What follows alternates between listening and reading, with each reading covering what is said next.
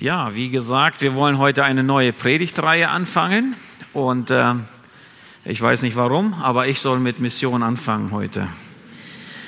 Und ähm, ja, wir haben ja ein Slogan oder wir haben so ein ähm, ja ein Motto, was wir als Gemeinde haben und ähm, da haben wir verschiedene Dinge äh, festgelegt. Das haben wir euch letztes Jahr schon vorgestellt und eins davon ist einfach, ähm, also das Hauptthema heißt Jesus und einander begegnen. Und ähm, da haben wir dann sieben äh, Werte, haben wir euch auch vorgestellt. Und eines dieser Werte ist, dass wir wollen evangelistisch sein.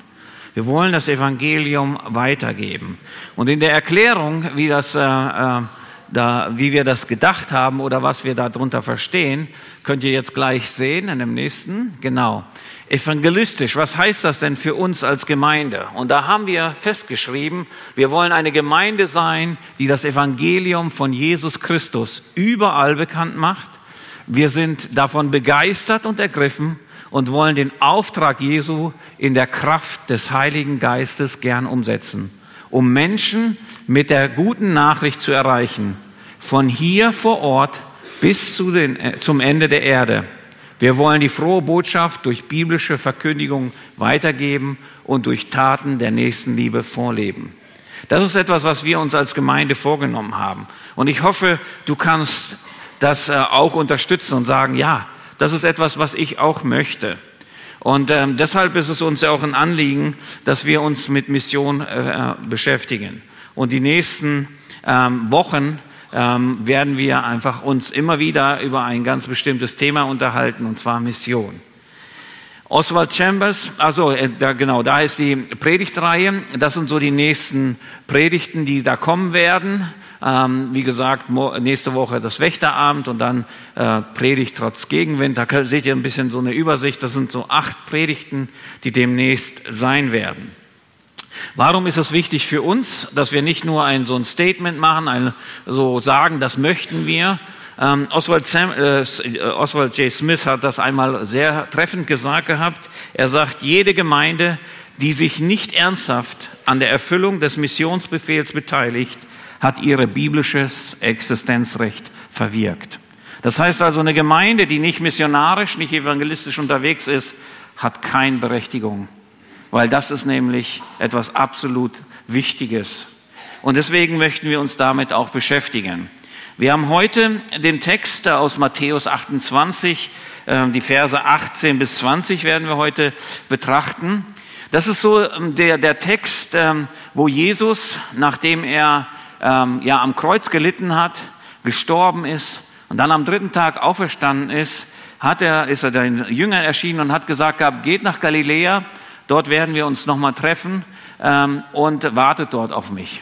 Und das beschreibt jetzt diese, diese, diese Begegnung, wo Jesus ähm, seinen Jüngern nochmal begegnet. Und bevor er dann in den Himmel geht. Das heißt also die letzte äh, äh, Begegnung, die Jesus hatte. Und Jesus gibt den Jüngern noch ein paar Worte mit. Und wir wissen, dass Abschiedsworte sind sehr, sehr, sehr wichtig. Wenn wir wissen, das sind die letzten Worte, dann reduzieren wir uns auf die Worte, die wirklich etwas Wichtiges sind dann würden wir nicht Nebensächlichkeiten oder banali, banal, äh, banale Sachen so erwähnen. Dann wollen wir, dass das bleibt. Und ich denke, viele kennen, äh, haben vielleicht auch erlebt gehabt, die äh, sich schämen, weil sie wussten nicht, dass das die letzten Worte sind. Und die Worte waren nicht gut. Ja, wo man vielleicht im Streit auseinandergegangen ist und der andere ist nicht mehr auf dieser Erde. Und man bereut es zutiefst. Aber wie ist es denn, wenn, wenn wir jetzt zum Beispiel wissen, das sind die letzten Worte? Was würdest du deinem Partner, deinen Eltern, deinen Kindern mitgeben wollen? Und äh, wir wissen das vielleicht nicht. Ich weiß nicht, welche Worte du wählen würdest. Aber wir wissen das. Manchmal sagen wir zu unserem Partner oder ich sage zu meiner Frau, ich habe dich lieb, bevor ich losfahre. Weil ich weiß nicht, komme ich noch nach Hause oder nicht? Oder wir sagen vielleicht, fahr vorsichtig, weil ich möchte doch, dass du wieder zurückkommst. Vielleicht ist da ein sterbendes Elternteil, das den Kindern noch etwas mitgeben will und sagt vielleicht, Kinder, haltet Gott die Treue. Das ist das Wichtigste. Das sind diese Abschiedsworte, die sogenannten. Und die sind so wichtig. Da ist nur noch das Wichtigste, was man sagen möchte. Und deshalb wollen wir uns heute auch mit den Abschiedsworten Jesu in der ersten Predigt äh, beschäftigen. Das ist die erste Predigt, aber es sind die letzten Worte Jesu. Ja? Und ähm, da heißt es dann in äh, äh, Matthäus 28, 18 bis 20, da trat Jesus auf sie zu und sagte, mir ist alle Macht im Himmel und auf der Erde gegeben. Darum geht zu den Völkern und machet die Menschen zu meinen Jüngern. Damit sollt ihr sie auf den Namen des Vaters, des Sohnes und des Heiligen Geistes taufen und sie belehren, alles zu befolgen, was ich euch geboten habe. Und seid gewiss, ich bin jeden Tag bei euch bis zum Ende der Zeit.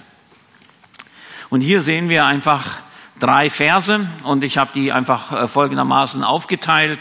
Ähm, Vers 18 ist die Vollmacht, ähm, Vers 19 äh, mit einem Teil von 20 auch der Auftrag und Vers 20 ist die Sicherheit, die wir bekommen haben. Und die Predigt ist überschrieben mit der große Auftrag.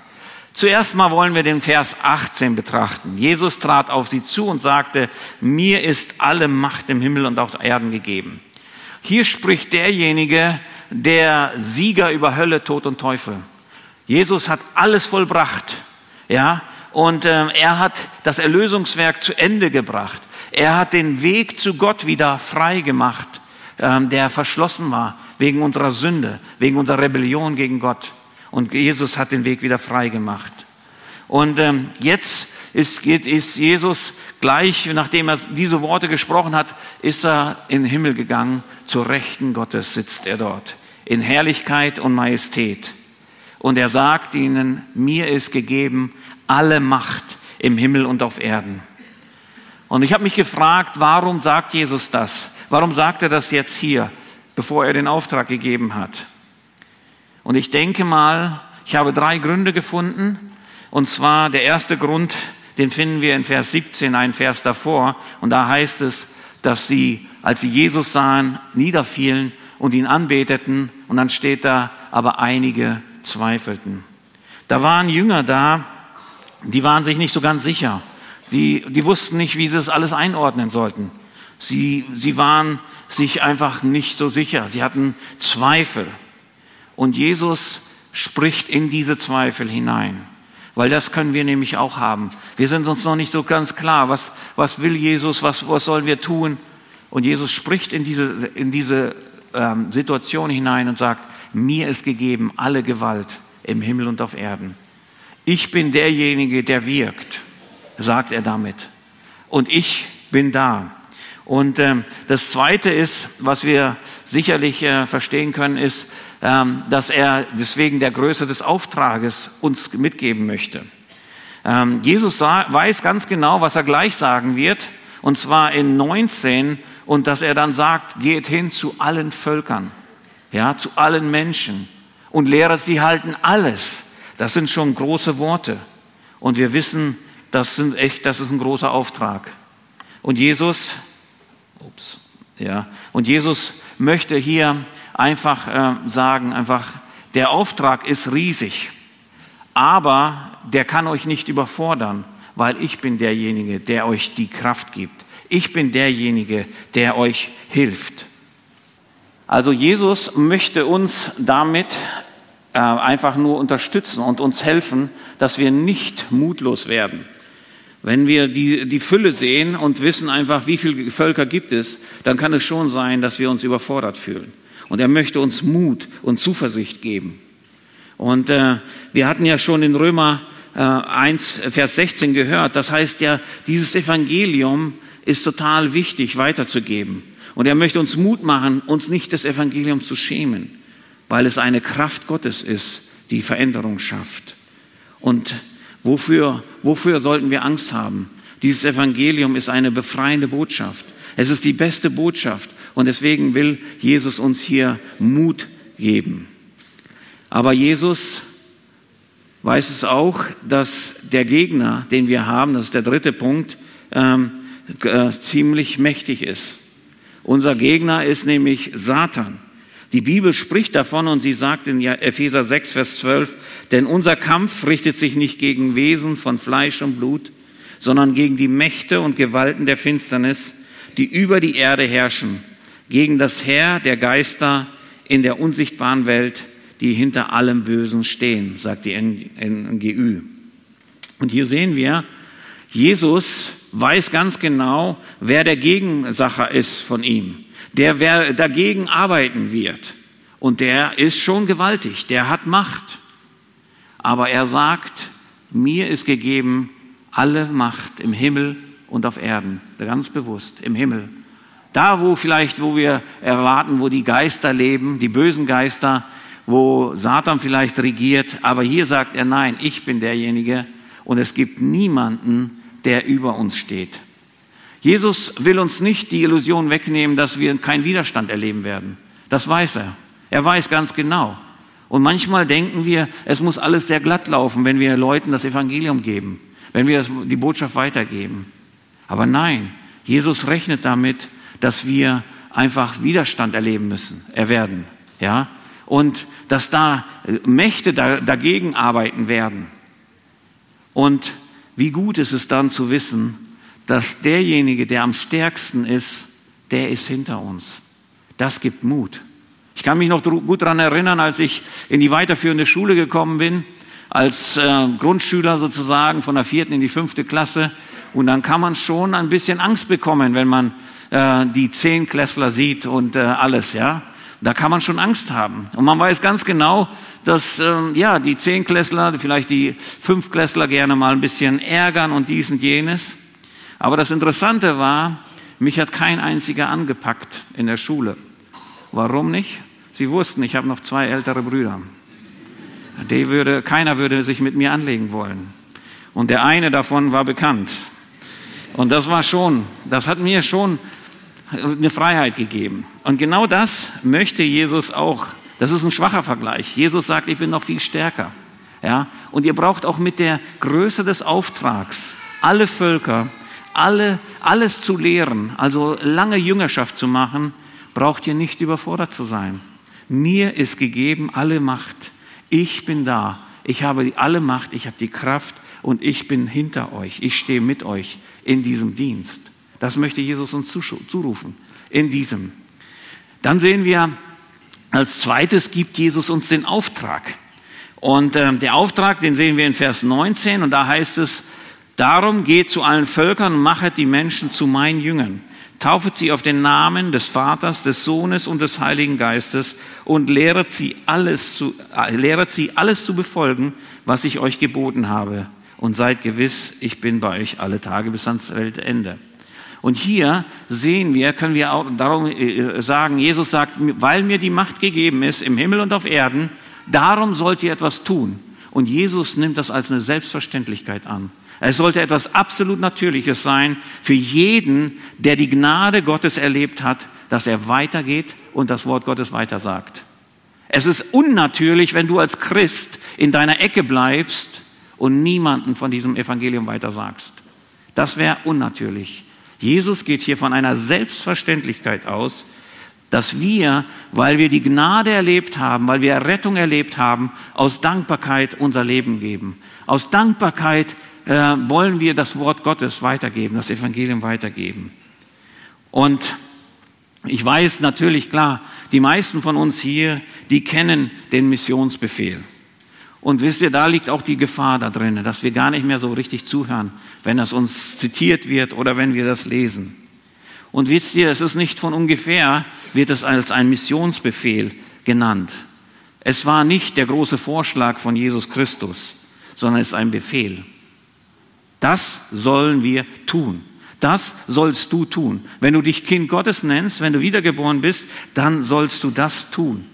Nicht gerade, wenn du nur Lust hast oder wenn es passt.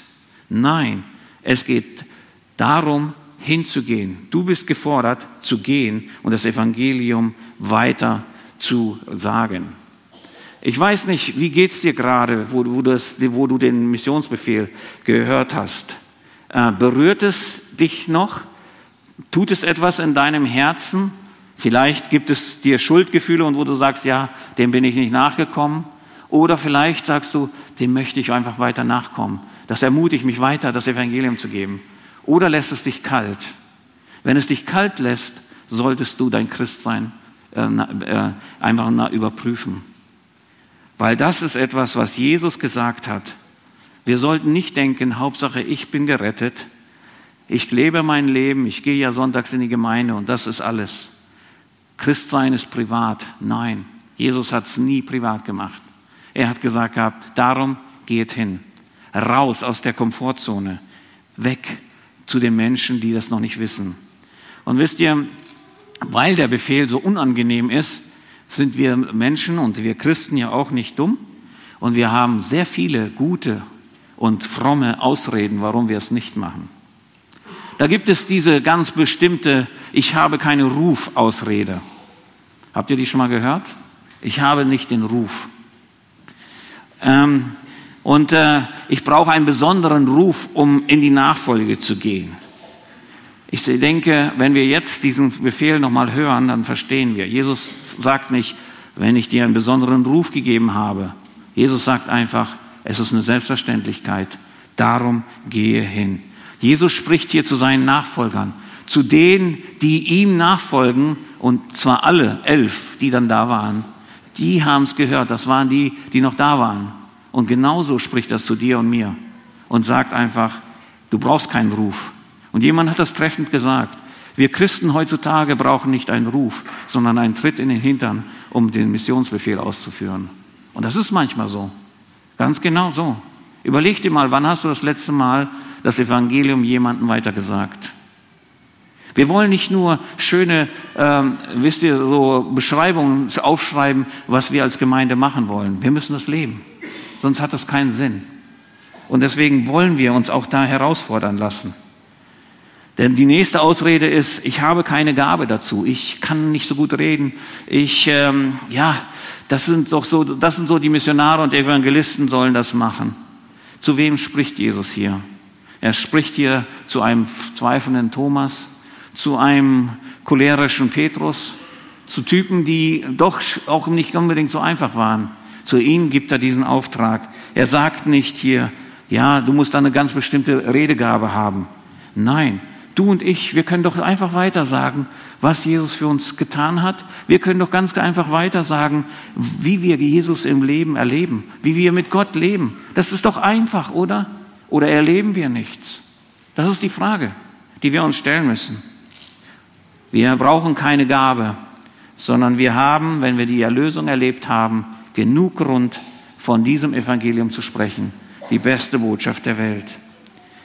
Und die andere Ausrede ist vielleicht, nicht alle können gehen. Einige müssen ja hier bleiben und für die Missionare bezahlen. Das ist auch eine sehr gute Ausrede. Ich glaube nicht, dass, es, dass wir der Fall eintreten wird, dass wir so viele weggehen, dass eine Gemeinde sich auflöst. Und wenn, dann müssen neue dazu kommen, neue sich bekehren, damit die Gemeinde wieder weiter wächst. Und dann senden wir weiter. Das ist eine Ausrede, die wir haben. Jesus hat diese, diesen Befehl ausnahmslos zu jedem von uns gesagt. Und keiner von euch und von mir, von ich auch nicht, wir können uns nicht entziehen und sagen einfach, nee, das ist nicht meine Aufgabe. Doch, es ist deine, Befehl, äh, ist, ein, ist deine Aufgabe. Jesus gibt einen klaren Befehl. Und dieser Befehl ist genauso relevant und so dringend wie vor 20, äh, 2000 Jahren, als Jesus das gesagt hatte. Das ist unsere, Auf, unsere Aufgabe. Also können wir sagen, der Missionsbefehl sagt eigentlich aus, es ist ein Aufruf zum Gehorsam. Entweder tue ich das, was Jesus sagt, oder ich bin ungehorsam. Ich habe diese zwei Möglichkeiten. Und Jesus möchte uns herausfordern. Er möchte uns ermutigen. Er sagt, mir ist gegeben alle Gewalt. Ihr braucht keine Angst haben. Ihr braucht euch nicht zu schämen. Ich bin derjenige. Und das Wort Gottes sagt sogar noch, Ihr braucht nicht mal drüber nachdenken, was zu reden. Ich gebe es euch durch den Heiligen Geist. Also wir haben alles. Warum schweigen wir? Und wisst ihr, das Schöne ist, Jesus sagt nicht nur, geht hinaus und macht mal, sondern er sagt uns ganz genau, was wir machen sollen. Und zwar gibt er uns ein paar Punkte. Zuerst sagt er, dass wir hingehen sollen. Wir sollen rausgehen aus unserer Komfortzone. Es ist ein klares und bewusstes Ich gehe hin. Es ist nicht ein Abwarten und schauen, ob sich vielleicht irgendjemand mal verirrt oder ob es irgendwann mal eine Möglichkeit gibt, über Jesus zu sprechen. Es ist ein bewusstes, geplantes Hingehen und Möglichkeiten nutzen. Das ist das, was hier aussagt. Jesus sendet mich und dich raus. Mission ist nicht nur für Missionare und Evangelisten. Mission bist du und ich, jeder Einzelne. Und wir können uns da nicht freisprechen. Hingehen und ganz bewusst und zwar mit einem Zweck, dass die Menschen die gute Nachricht hören. Wisst ihr, Jesus sagt es hier und er sagt, geht hin. Und er sagt nicht, geht hin und präsentiert euch selber. Jesus gibt uns alles. Er sagt, ich sende euch. Ich bin derjenige, der euch in meiner Autorität sendet. Ich bin derjenige, der wirkt. Ich habe Gewalt im Himmel und auf Erden. Ich werde wirken. Und wir, was, äh, so, so wie Jesus uns sendet, ja, hat er ja auch die Jünger gesendet. Er hat damals gesagt, in Johannes, die lesen wir es 17 und auch in 20, wie mein Vater mich gesandt hat, so sende ich euch. Zu wem spricht er denn? Zu seinen Jüngern. Und genau das ist das, seine Jünger. Jesus möchte uns senden. Er gibt uns einen Auftrag. Und dann gibt er uns auch ganz klare Anweisungen, was wir machen sollen, wie der Auftrag aussieht. Wenn wir hingehen, dann werden drei Dinge aufgeführt. Mache zu Jüngern, taufet sie und lehret sie halten. Mache zu Jüngern heißt es in der Bibel. Das Interessante ist, dass, ähm, dass die Luther 2017, da haben sie das äh, geändert. Davor hieß es auch, mache zu Jüngern und dann hat man einfach nur gesagt, lehret alle Völker. Warum hat man das? Man möchte das abschwächen. Ja, äh, man sagt zum einen, ich kann ja keine Jünger machen. Ja, das ist richtig. Dafür hat Jesus ja schon den Vers 18 gesagt. Er ist es, der wirkt. Er ist der, das macht. Das stimmt schon. Ja, aber es ist auch so, dass wir, wir brauchen keine Tricks. Wir brauchen niemanden zu überreden, Christ zu werden. Es ist einfach nur, wir wissen, dass das Beste ist und wir geben nur das weiter, was Jesus uns gegeben hat. Und wir geben das Wort weiter.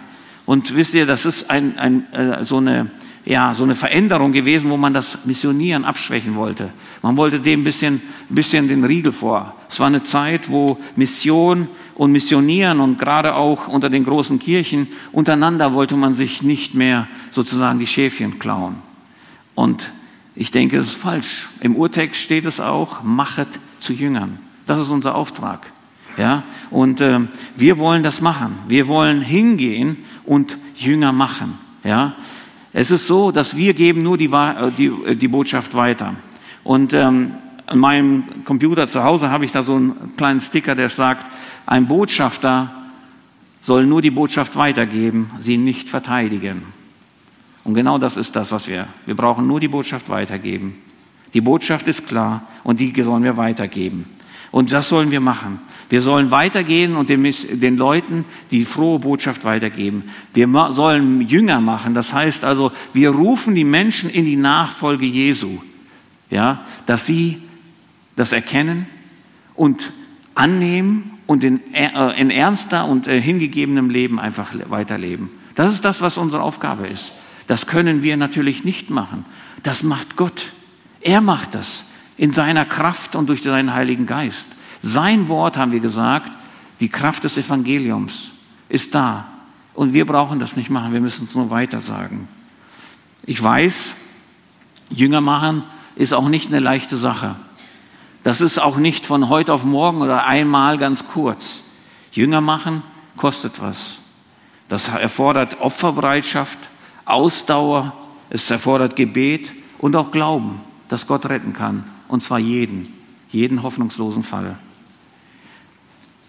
Jüngerschaft, das heißt auch, wir müssen unsere Komfortzone verlassen und vielleicht auch Risiken eingehen. Risiken auch eingehen, die, das heißt vielleicht die Beziehung vielleicht, die, dass die nicht mehr so ganz so ist. Vielleicht Risiken eingehen, dass wir abgelehnt werden, dass die Leute sagen, das ist ein frommer Spinner. Das sind Risiken, die wir eingehen sollten. Vielleicht für Missionare sind das vielleicht unsichere Länder oder Gefahren, die da sind. Ja, aber trotz allem, mir ist gegeben alle Gewalt im Himmel und auf Erden. Jesus gibt alles. Und deswegen möchte ich uns heute ermutigen. Es ist, es ist, äh, es gibt keine größere Freude, glaube ich, von einem Gläubigen im Leben, äh, als zu sehen, wenn jemand einfach das Wort Gottes annimmt, zum Glauben kommt und ein ernsthafter Nachfolger Jesu wird. Im Glauben wächst. Und ich möchte alle ermutigen, das zu erleben, wenn du das noch nicht erlebt hast.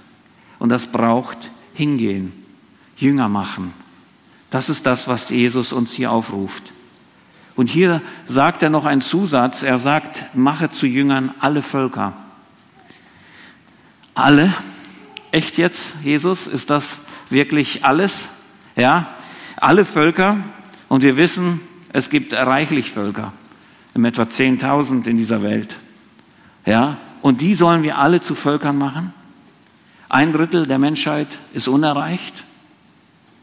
Hat Jesus uns da einen unmöglichen Auftrag gegeben? Warum ist das Evangelium noch nicht an die Enden der Erde gekommen? Es ist, weil die, wegen der Untätigkeit der Christen. Die waren sich für 2000 Jahre bis jetzt so bequem, dass sie einfach das Evangelium nicht weitergemacht haben, weitergegeben haben. Wir haben seit 500 Jahren haben wir das Evangelium in unserer Sprache in Deutschland. Aber haben wir das Evangelium weitergegeben? Es gibt nur immer etwa 400.000 Missionare weltweit. Das ist eine erschreckend wenig, äh, wenig und eine kleine Zahl. Angesichts der Millionen von Gläubigen, die sich jeden Sonntag in den Gottesdiensten treffen. Ah, echt alle Völker? Ja, alle Völker. Gott gab seinen Sohn für jeden einzelnen Menschen, für alle. Und deshalb sind wir auch aufgefordert, hinzugehen. Und wenn wir uns das anschauen, statistisch gesehen gibt es 400 evangelikale Gemeinden auf jede unerreichte Volksgruppe. Es ist keine Unmöglichkeit. Es ist ein machbarer Job, ein Dienst, den wir machen können. Deshalb sind unsere Nachtigallen zum Beispiel unterwegs. Ja, das ist das, der, deswegen sind die das, nehmen sie sich alles auf sich. Genau deshalb, um Volksgruppen zu erreichen, die das Evangelium noch nicht haben. Aber genauso ist es der Nachbar, ist es der Arbeitskollege, der Schulkamerad, der das Evangelium braucht. Wir brauchen nicht weit weggehen, sondern gerade in unserem Umfeld. Dann lesen wir hier, der nächste ist, taufet sie auf den Namen des Vaters und des Heiligen, des Sohnes und des Heiligen Geistes. Und das hier ist ein logischer Glaubensschritt.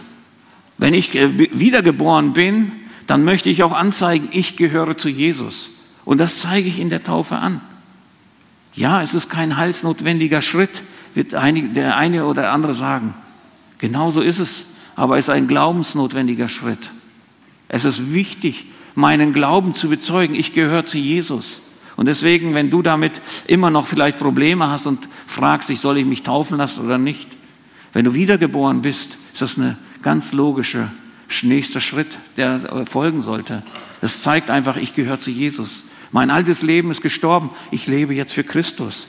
Das ist das doch, was wir aussagen. Und ähm, dann sehen wir, lehret sie halten alles, was ich euch befohlen habe. Und hier ist wieder so ein alles. Alles, was ich befohlen habe. Ja, und wisst ihr, manchmal wird Jüngerschaft und Leute im Geistlichen heran, äh, also wachsen zu sehen, sehr schwierig gemacht und viel kompliziert. Es wird gesagt, ja, das müssen Leute sein, ja, die Spezialisten, diejenigen vielleicht, die eine Bibelschule besucht haben, ja, die, die schon viel was wissen oder die sehr aktiv sind in der Gemeinde, die müssen das machen. Nein, Jüngerschaft kannst du und ich machen und sind wir aufgerufen zu machen. Lehret sie halten alles, hat Jesus zu dir gesagt. Nicht nur zu dem, der vielleicht in einer Bibelschule war.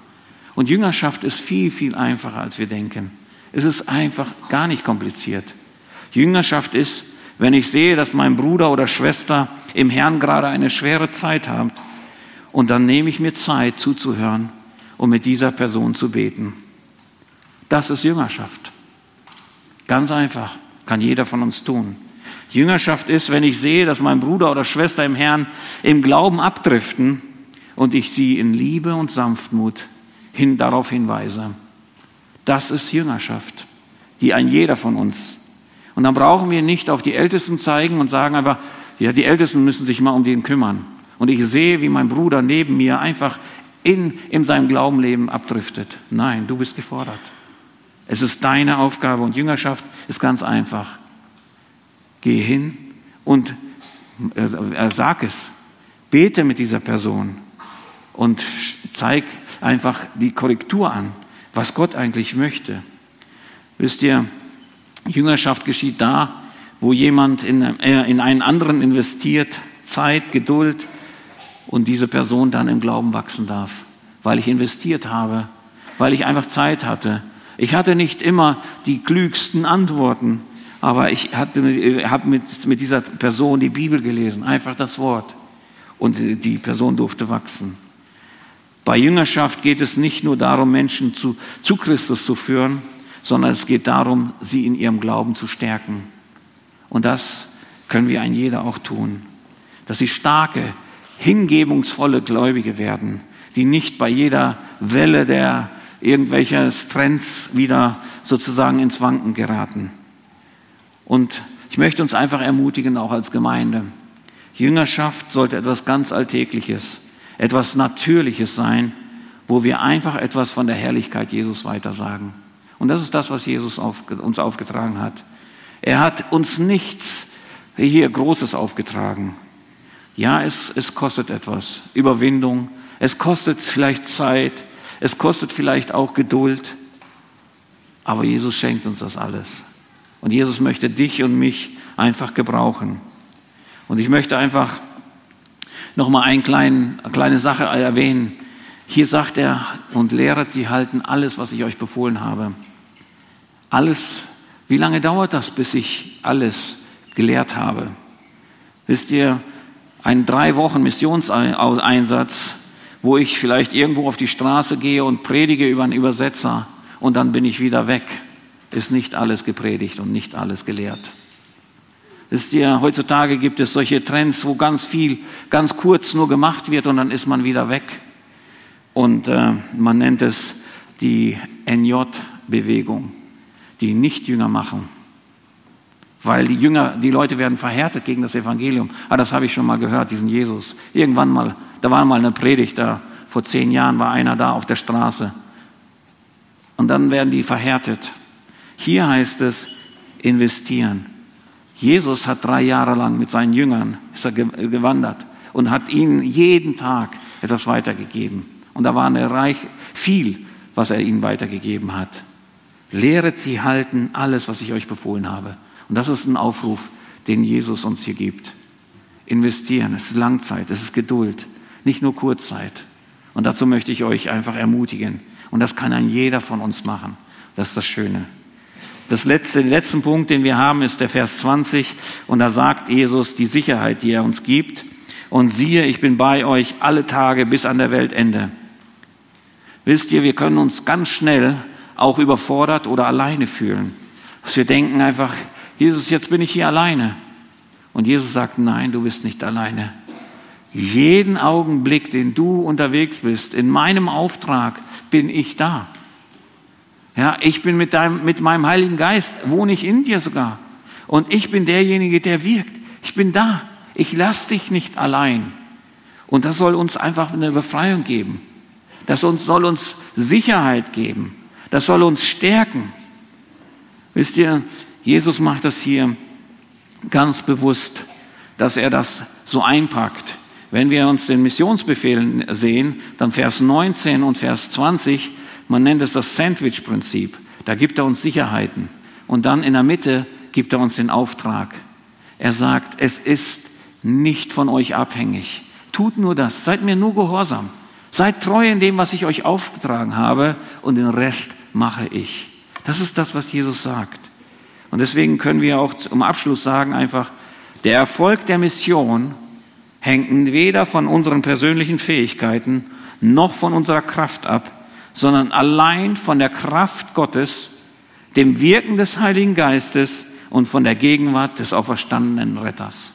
Und weil wir das haben, brauchen wir uns nicht zu schämen, brauchen wir keine Angst zu haben, die beste Botschaft der Welt weiterzugeben.